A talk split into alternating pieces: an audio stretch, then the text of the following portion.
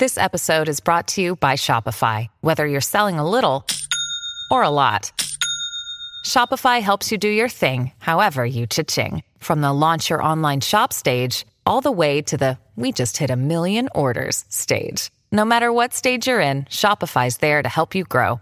Sign up for a $1 per month trial period at shopify.com slash special offer, all lowercase. That's shopify.com slash special offer. Qu'est-ce que l'épidémie de champignons noirs?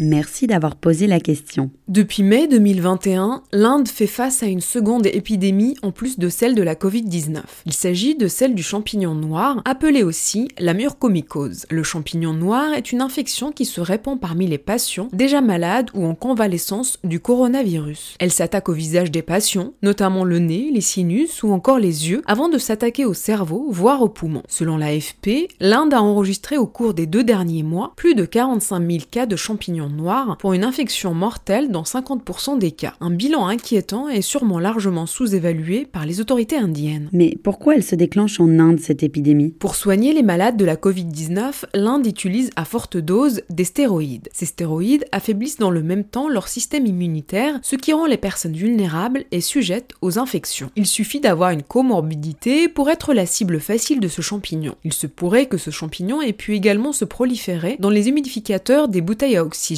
utilisées pour aider les malades de coronavirus à respirer. Ces bouteilles sont stockées dans un environnement sanitaire parfois insalubre en Inde. Et qu'est-ce qu'il faut faire dans ce cas? Il faut opérer très vite pour enlever l'ensemble des tissus et des organes infectés. Ce champignon rentre d'abord par le nez, puis se propage vers le nerf optique. Extrait du reportage de France 24. Tous les patients ici ont perdu toute ou une partie de leur vision et deux sont morts car l'infection a atteint le cerveau. Avant la pandémie du coronavirus, cette infection ne touchait qu'une vingtaine de personnes par an et elle était traitée grâce à l'amphotericine B, un antibiotique par injection désormais quasi introuvable dans le pays. Nous n'arrivons pas à trouver ce médicament et le gouvernement ne fait rien pour nous aider. Extrait du reportage de France 24. Sur le marché noir, la dose se vend plus de 300 euros, mais il nous en faut au moins 3 ou 4. On ne peut pas payer ce prix. Mais c'est genre un nouveau variant du coronavirus? Non, non, non, le champignon noir n'est absolument pas un nouveau variant de la Covid-19. Ce n'est pas une maladie qui se transmet de personne en personne, comme c'est le cas pour le coronavirus. Et c'est une information capitale. Et ça existe en France? Notons déjà qu'en France, le traitement apporté aux malades de la Covid-19 n'est pas à base de stéroïdes, comme c'est le cas en Inde. Ce qui n'exclut pas la présence de ce champignon partout, peu importe le pays, sur les plantes, les insectes ou les animaux. En général, les individus en bonne santé une importante résistance naturelle à ce genre de moisissure. En France, on recense une cinquantaine de cas par an, mais l'infection a peu de chances de se développer davantage car les conditions sanitaires des hôpitaux de l'Hexagone sont généralement bonnes.